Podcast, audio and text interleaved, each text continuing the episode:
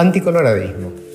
En medio siglo de vida, solo viví cinco años bajo un gobierno no colorado. Prácticamente todo lo público que conozco es una construcción de administraciones republicanas. La educación y la salud, la infraestructura, los modelos de seguridad.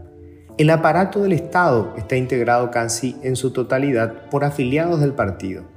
La polca republicana y el pañuelo colorado han estado tan presentes en mis cinco décadas de existencia como la bandera y el himno nacional. Podemos afirmar que el Paraguay que tenemos hoy es un producto de la ANR. ¿Acaso no es lógico que considere absolutamente necesaria una alternancia en el poder? Hago la pregunta porque a menudo escucho a los operadores del partido e incluso a varios de sus afiliados recientes sorprenderse porque la crítica de quienes ejercemos el periodismo tiene principalmente a los referentes republicanos como blanco. Nada más lógico.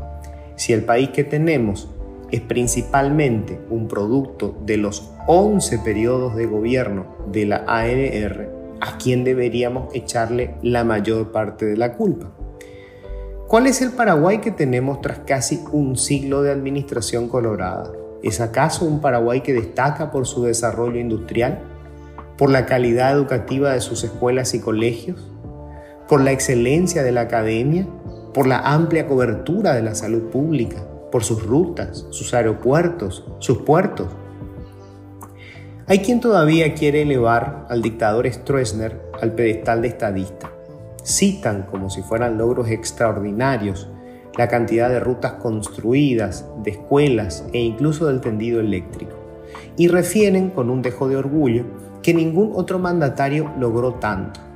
Por supuesto, obvian un detalle minúsculo. El general gobernó por siete periodos consecutivos.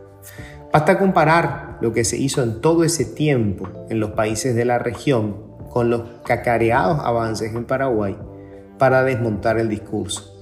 Si dividimos sus acciones por los siete periodos, veremos que incluso con respecto a los últimos gobiernos, lo del dictador fue significativamente mediocre.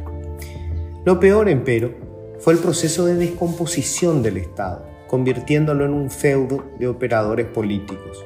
El régimen institucionalizó el contrabando, la coima y el reparto de licitaciones y compras públicas.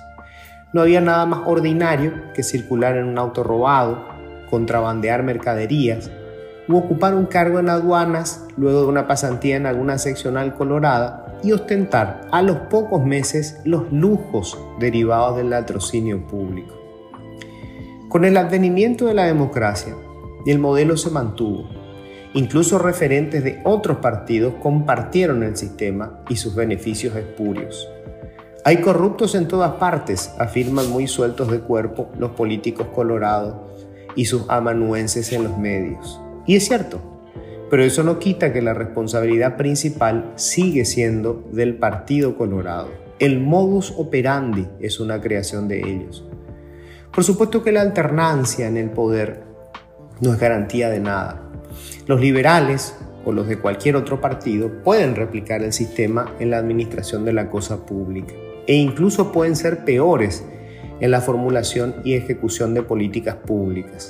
Pero si se instala la lógica de la alternancia, su fracaso supondrá que en las siguientes elecciones el voto favorecerá de nuevo a los colorados y estos sabrán que estarán obligados a tener mejores resultados si no quieren volver a caer. Si revisamos el mapa de las elecciones recientes en todo el continente, lo que veremos no es un cambio ideológico en el elector. No se trata de pasar de izquierda a derecha o viceversa. Se trata de electores votando a la oposición o a partidos nuevos porque sus gobiernos no tuvieron los resultados que esperaban. Hoy hay una mayoría de gobiernos de izquierda. Mañana pueden ser de derecha. Es simple. Quien fracasa pierde y se va. De eso nomás se trata no es una cuestión de odios ni de ideologías, sino de hechos objetivos. No es anticoloradismo. Simplemente, tras 11 administraciones coloradas, este es el país que tenemos.